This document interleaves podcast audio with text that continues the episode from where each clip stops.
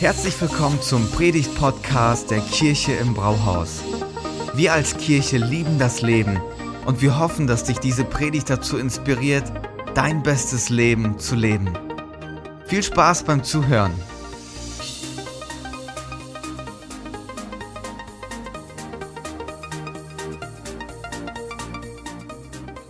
Heute, ja.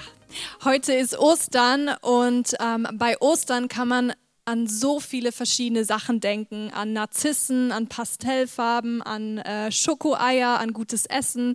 Aber wir wollen heute in diese Geschichte von Ostern eintauchen und es geht ähm, darum, dass wir uns fragen, hey, wie kann Ostern für mich heute persönlich werden. Vielleicht ähm, ist dieses Jahr Ostern 2021 nicht einfach nur irgendein Ostern, sondern für dich, sondern es wird zu einem persönlichen Ostern. Und dabei wollen wir eine Person anschauen, ähm, die das allererste Ostern miterlebt hat, das hautnah erlebt hat und ähm, auch die erste Augenzeugin war von diesem ersten Ostern. Und das ist Maria Magdalena. Maria Magdalena war eine Frau, die ähm, zu dem Freundeskreis und Team von ähm, Jesus gehört hat. Sie sorgte auch mit ein paar anderen Frauen dafür, dass die Jünger und Jesus genug und gut zu essen hatten. Aber in allererster Linie sagte sie auch, hey, ich bin eine Jüngerin von Jesus, ich lerne von ihm, ich folge ihm nach, ich diene ihm mit allem, was ich habe. Dazu hatte sie sich entschieden. Und ähm, Maria kam aus der Stadt Magdala, deswegen nennt man sie auch Maria Maria Magdalena. Ähm, und Magdala war für die Juden damals oben im Norden, das war so eine verruchte Stadt, also eigentlich keine gute Stadt. Wenn man daher kam, war der Ruf, den man hatte, vielleicht nicht so toll bei den Juden. Ähm, und deswegen ähm, wurde auch im frühen Christentum dieser Gedanke geprägt, dass bevor Maria Jesus kennenlernte, sie eine Prostituierte gewesen sein muss. Aber ob das wirklich so war, wissen wir eigentlich gar nicht. aber was wir über Maria auf jeden Fall wissen, ist, dass sie eine ähm, Vergangenheit hatte, die sehr geprägt war von ähm, Krankheit, von Zerbrochenheit, von Angst, von ähm, Dunkelheit. Und in ganz vielen Stellen in der Bibel lesen wir immer wieder, dass Jesus sie befreit hat von bösen Geistern oder ganz spezifisch sieben Dämonen. In mehreren Evangelien können wir das so lesen. Und wie gesagt, dann lernt sie Jesus kennen, er befreit sie von dieser Dunkelheit und verändert ihr Leben komplett. Sie bekommt eine neue Perspektive geschenkt und sagt, hey, ich widme mein Leben, um Jesus nachzufolgen. Und Maria ist es auch, die an diesem Ostermorgen auf dem Weg ist zum Grab. Sie hatte ähm, Salböl und Gewürze dabei und damals hat man die Leichname so ähm, einparfümiert, dass das nicht so riecht, weil die wurden ja ins Grab gelegt und nicht begraben. Ähm, und Maria war quasi einfach dabei, nach dem Rechten zu schauen, ähm, ob alles in Ordnung ist. Und das können wir lesen in Johannes 20 ab Vers 1. Am ersten Tag der neuen Woche, frühmorgens, als es noch dunkel war, ging Maria aus Magdala zum Grab. Sie sah, dass der Stein, mit dem man das Grab verschlossen hatte, nicht mehr vor dem Eingang war. Da lief sie zu Simon Petrus und zu dem Jünger, den Jesus besonders lieb gehabt hatte, und berichtete ihnen, Sie haben den Herrn aus dem Grab weggenommen und wir wissen nicht, wohin sie ihn gebracht haben. Dann lesen wir weiter ab Vers 11. Maria aber blieb draußen vor dem Grab stehen. Sie weinte. Und während sie weinte, beugte sie sich vor, um ins Grab hineinzuschauen. Da sah sie an der Stelle, wo der Leib Jesu gelegen hatte, zwei Engel in weißen Gewändern sitzen, ähm, den einen am Kopfende und den anderen am Fußende. Warum weinst du, liebe Frau? fragten die Engel. Maria antwortete, Sie haben meinen Herrn weggenommen und ich weiß nicht, wohin Sie ihn gebracht haben. Also Maria muss wirklich ganz erschüttert gewesen sein, ganz verzweifelt, dass der Leichnam nicht mehr da ist. Sie sagt es zweimal, Sie haben ihn weggenommen und ich weiß nicht, wo sein Leichnam ist. Und sie hat quasi jetzt so diese Mission, ich muss ihn jetzt wiederholen, ich muss jetzt dafür sorgen, dass Jesus gut im Grab liegt. Ähm, und jetzt passiert etwas und darin können wir sehen, wie Jesus diesen Moment ähm, für Maria, aber auch für dich und für mich ähm, schafft, der alles entscheidet. Und dieser Moment zeigt uns, hey, Ostern ist nicht einfach nur irgendeine Geschichte, sondern Ostern ist persönlich. Wir lesen weiter. Auf einmal stand Jesus hinter ihr. Sie drehte sich nach ihm um und sah ihn, ähm, erkannte ihn jedoch nicht. Warum weinst du, liebe Frau? fragte er sie. Wen suchst du? Maria dachte, es sei der Gärtner und sagte zu ihm, Herr, wenn du ihn weggebracht hast, sag mir bitte, wo du ihn hingelegt hast, dann hole ich ihn wieder. Und das Erste, was wir hier sehen, ist, dass Maria Jesus einfach nicht ähm, erkennt. Sie denkt, okay, das ist der Gärtner, der hier die Blumen gießt ähm, und dass es vielleicht sogar der Gärtner ist, der diesen Leichnam weggenommen hat. Wir wissen ja, es war immer irgendwie der Gärtner. Ähm, und Maria verpasste alle Signale, die da waren. Der Stein war nicht mehr da, wo er war. Ähm, da sitzen zwei Engel in dem Grab. Ähm, äh, die Klamotten von Jesus, die er quasi angehabt hatte ähm, nach seinem Tod, liegen da und sie ist so ähm, geblendet und ähm, ja so voller Traurigkeit und Tränen und ähm, Drama und sieht eigentlich gar nicht, dass sie in das größte Wunder der Weltgeschichte hineingestolpert ist. Und obwohl sie Jesus echt gut kannte eigentlich, mit ihm unterwegs war, begriff sie nicht, wer Jesus wirklich war. Für Maria war Jesus ihr Lehrer, ihr Meister, ähm, der, der sie schätzte, der ihr eine neue Perspektive gegeben hatte, der ähm, sie auch frei gemacht hatte von ihrer Vergangenheit. Aber das war auch Jesus, der jetzt eigentlich schon gestorben war. Sie hat es ja eigentlich gesehen mit eigenen Augen. Aber Jesus, der Auferstandene, der, der alles neu macht, dieser Gedanke kam ihr nicht einmal obwohl Jesus das immer wieder gesagt hat, hey, ich werde von euch gehen und werde am dritten Tag auferstehen. Es war nicht so, dass er die und sie und die Jünger ähm, im Unwissen gelassen hätte. Also Maria befindet sich in dem größten Liebesbeweis Gottes, aber ist so fixiert und denkt, boah, das ist ein Desaster. Ähm, das ist so eine schreckliche Situation. Und sie sieht dabei gar nicht, dass Jesus die ganze Zeit dasteht und dass er lebt und dass er sich dazu entschlossen hat, ähm, für einen komplett neuen Neuanfang zu sorgen. Wie ist es denn bei uns? Wir sind ja gerade in dieser Predigtreihe Jesus 21 und heute ist der letzte Sonntag von dieser Reihe. Und wir haben so viel über Jesus gehört, verschiedene Geschichten, ähm, verschiedene Themen. Und letzte Woche hat ähm, Philipp Mickenbecker von den Real Life Guys, der hat ganz offen, ganz brutal ehrlich einfach erzählt, wie er das Leben sieht vom Ende her und dass seine jetzige Situation ähm, von allen immer ganz dramatisch betrachtet wird und die für uns eigentlich auch dramatisch ist. Ähm, aber viele Menschen denken, hey, das ist echt hoffnungslos. Aber die Story von ähm, Philipp hat uns gezeigt, hey, Gott ist so viel größer, als wir denken. Wo wir denken, boah, jetzt ist es vorbei. Da sagt Jesus, hey, eigentlich fange ich jetzt gerade an. Und das zeigt Jesus an Ostern. Alle denken, boah, es war Karfreitag, er ist gestorben, wir haben ihn begraben. Okay, das Thema ist gegessen und die müssen echt deprimiert gewesen sein. Ähm, aber jetzt zeigt Jesus, hey, ich habe den Tod besiegt und ich sprenge alle Denkmuster. Und Jesus möchte uns und dir heute sagen, hey, ich bin so viel größer als du denkst. Ich bin für dich gestorben, aber auch wieder auferstanden, um aller Welt zu zeigen, hey, ich bin stärker als ähm, Angst, stärker als Sünde, stärker als Perspektivlosigkeit, stärker als der Tod. Und in Jesaja, Jesaja beschreibt es so: Den Tod hat er für immer verschlungen. Jesus hat damit gezeigt, den Tod habe ich für immer verschlungen. Kann es sein, dass es dir an Ostern und mir auch manchmal so geht wie Maria oder in unserem Leben allgemein. Wir sind in einer schwierigen Lage, es scheint irgendwie gerade schwierig, dramatisch und wir sehen gar nicht, dass Gott direkt vor unseren Augen steht, dass er eigentlich sagt, hey, hier bin ich doch, ich stehe mitten in deinem Leben. Okay, was passiert dann? Wir gehen weiter in unserem Text ab Vers 16. Maria, sagt Jesus. Da wandte sie sich um und rief, Rabuni, das bedeutet Meister. Und Jesus sagte dann zu ihr, halte mich nicht fest, ich bin noch nicht zum Vater in den Himmel zurückgekehrt. Geh zu meinen Brüdern und sag ihnen, dass ich zu ihm zurückkehre, zu meinem Vater und eurem Vater, zu meinem Gott und eurem Gott.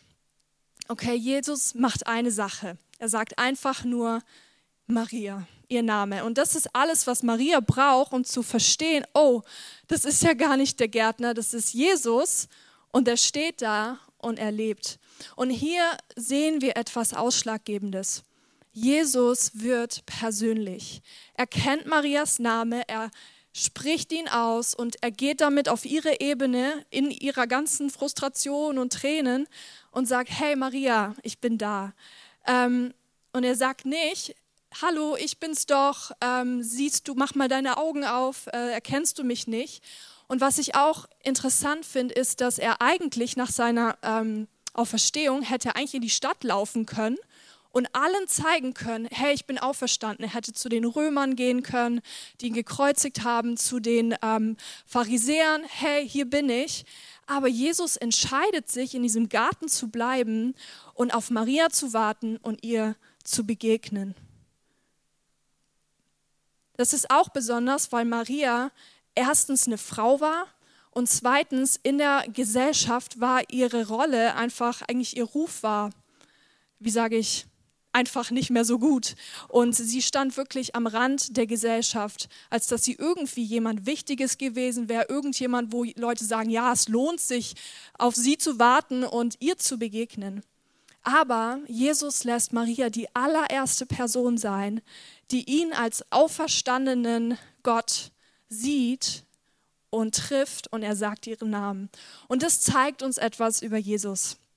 Jesus sieht in erster Linie nicht unseren Status, unsere Rolle, das, was wir gut können, das, was wir haben, ähm, ob wir etwas drauf haben, sondern Jesus möchte uns begegnen. Er möchte persönlich werden. Und das auch heute und auch an diesem Ostern 2021. Er sagt, hey ähm, Bettina, hey Stefan, hey Heike, ähm, hey Thomas, Thomas musste ich sagen. Ja, also du kannst hier deinen Namen einsetzen. Hey, ich bin da. Ich sehe dich. Ich möchte dir begegnen. Und das macht etwas mit uns. Wenn jemand unseren Namen kennt und ihn ausspricht, dann fühlen wir uns gesehen, wir fühlen uns ähm, wahrgenommen, wir fühlen uns wertgeschätzt und wir blühen auf. Und das macht Jesus. Er spricht dich an. Und das ist genau das, was Ostern macht. Ostern trägt deinen und meinen Namen. Also Ostern zeigt uns, dass Jesus viel größer ist, als wir denken. Und das, was es uns noch zeigt, ist, obwohl er größer ist, bleibt er nicht fern, sondern wird persönlich. Und der dritte Punkt ist, dass er uns nicht so lässt, wie wir sind. Ostern ändert alles. Er macht alles neu. Und Paulus sagt es so in 2. Korinther 5, Vers 17. Vielmehr wissen wir, wenn jemand zu Christus gehört, ist er eine neue Schöpfung. Das Alte ist vergangen, das etwas ganz Neues hat begonnen. Und wie passiert diese Veränderung? Indem er für uns persönlich wird und sich nahbar macht so wie Jesus Maria ganz direkt und persönlich angesprochen hat. Und es gibt einen Spruch von Howard Hendricks, ähm, ich lese ihn mal auf Englisch vor, aber keine Angst, ich übersetze ihn. Um, you can impress people from a distance, but only impact them up close. Also du kannst Menschen aus der Ferne beeindrucken, denken, wow, krasser Typ. Aber sie nur prägen, wenn du nah dran bist. Also was meine ich damit? Ähm, nur wenn Jesus für dich persönlich wird, kannst du diese Kraft erleben, die Ostern trägt. Du kannst von weitem echt beeindruckt sein von ihm, von seiner Lehre, von dem, was er gesagt hat, was für schlaue Sprüche oder so weise Sprüche Jesus gesagt hat. Oder du lässt dich auf ihn als Person ein. Und wenn das passiert, dann macht er alles neu. Kennt ihr ähm, noch diese Poesiealben, der, die man in der Grundschule hatte und ging, ging dann immer so rum unter den ähm, Klassenkameraden? Und da war immer eine Zeile oder oft, was ich dir wünsche, Doppelpunkt. Und wenn man die Person nicht so gut kannte oder dachte so, oh nee, keine Bock drüber nachzudenken, hat man geschrieben, bleib so wie du bist. Und wenn Gott uns etwas wünschen würde, dann wäre es nicht, bleib so wie du bist. Er würde sagen, hey, ich sorge dafür, dass du nicht so bleibst, wie du bist, weil ich was Besseres für dich im Sinn habe, als wenn du dir selbst überlassen bist. Ich verändere dein Herz und dein Leben und mache alles neu. Und ich weiß noch, wie das damals bei mir war. Ich war 15 ähm, und ich weiß noch, wie ich realisiert habe, hey, Jesus ist für mich gestorben, nicht nur für die Welt, sondern für mich ist er gestorben und auferstanden und wie ich verstanden habe, dass dieses neue Leben mir zur Verfügung steht. Und ich war damals echt egoistisch unterwegs. Das weiß ich noch wie heute eigentlich. Das war eine echt äh, eine Zicke. Und ähm, wie ich aber realisiert habe, so boah, Jesus möchte mich neu machen. Er möchte mein Herz auch in dem Punkt total verändern. Und ich weiß noch, es war wie als hätte Gott gesagt, hey, ich, dein Leben ist wie ein frisches Blatt Papier, lass mich deine Geschichte schreiben. Und ähm, ich möchte ähm, ja, dein Herz verändern.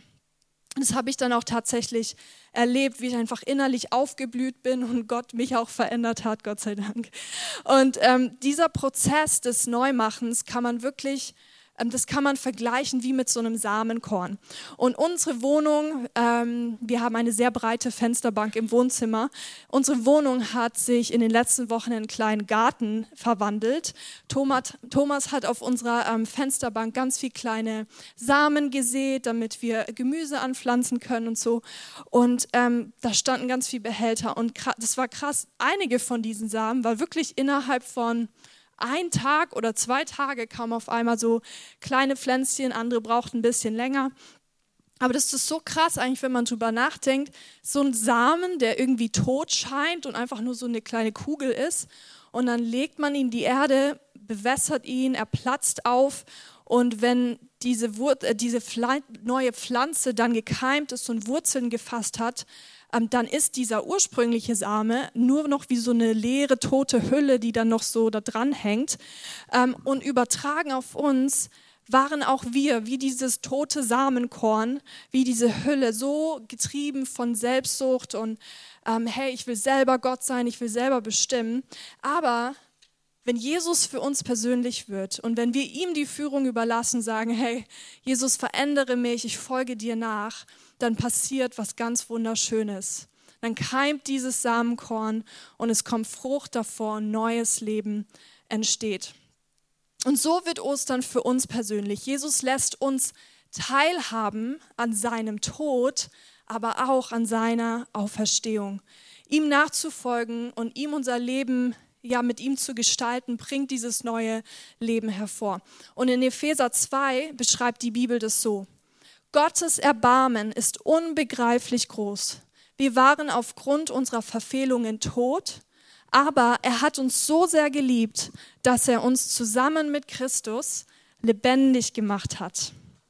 Das heißt, nicht nur Jesus wurde von den Toten auferweckt an Ostern, sondern Ostern wird zu unserem persönlichen Fest, weil wir zusammen mit ihm zum neuen Leben auferweckt sind. Aus Stolz und auf der anderen Seite Selbsthass wird, hey, ich habe eine neue Identität in ihm. Aus Selbstbezogenheit und Egoismus wird, hey, ich habe einen Blick für andere Menschen und diene ihnen. Aus, hey, ich ziehe einfach nur mein Ding durch, wird, hey, ähm, ich gestalte meine Prioritäten mit Jesus. Aus Einsamkeit wird, ich habe eine Freundschaft, die immer da ist, ähm, die immer hält. Und aus Angst und Sorgen wird, hey, ich weiß, dass Gott meine Zukunft in seiner Hand halt, hält. Und beim ersten Ostern ähm, begegnet Maria diesem neuen Leben und ihre Reaktion ist, sie fällt auf ihre Knie und umklammert Jesus. Und eigentlich hätte sie auch weglaufen können. Sie hätte sagen können, boah, das ist mir alles irgendwie zu krass. Ähm, ich möchte das eigentlich gar nicht glauben und auch nicht, dass es mich beeinflusst. Aber sie ist so ergriffen davon und weiß auf einmal, hey, wenn Jesus auferstanden ist, dann hat es auch für mich, für meinen Glauben ganz persönliche Folgen. Ähm, dann bedeutet das, mein altes Leben mich gar nicht mehr prägen muss, sondern ich habe dieses neue Leben und alles ist neu. Maria lässt sich darauf ein Und so wie auch sie sich darauf einlässt an Ostern, können wir uns darauf einlassen heute. Kann, wir können sagen, hey, mh, mm, ich lasse mich drauf ein. Jesus, hier ist mein Herz, verändere mich. Vielleicht hast du auch einen Punkt im Kopf, wo du sagst, hey Jesus, ich nehme dich damit rein. Wir können sagen, ich erlaube dir, Dinge in mir zu formen und Dinge zu gestalten und dieses neue Leben mir ganz neu zu schenken. Und ich weiß, dass ganz viele von uns das erlebt haben.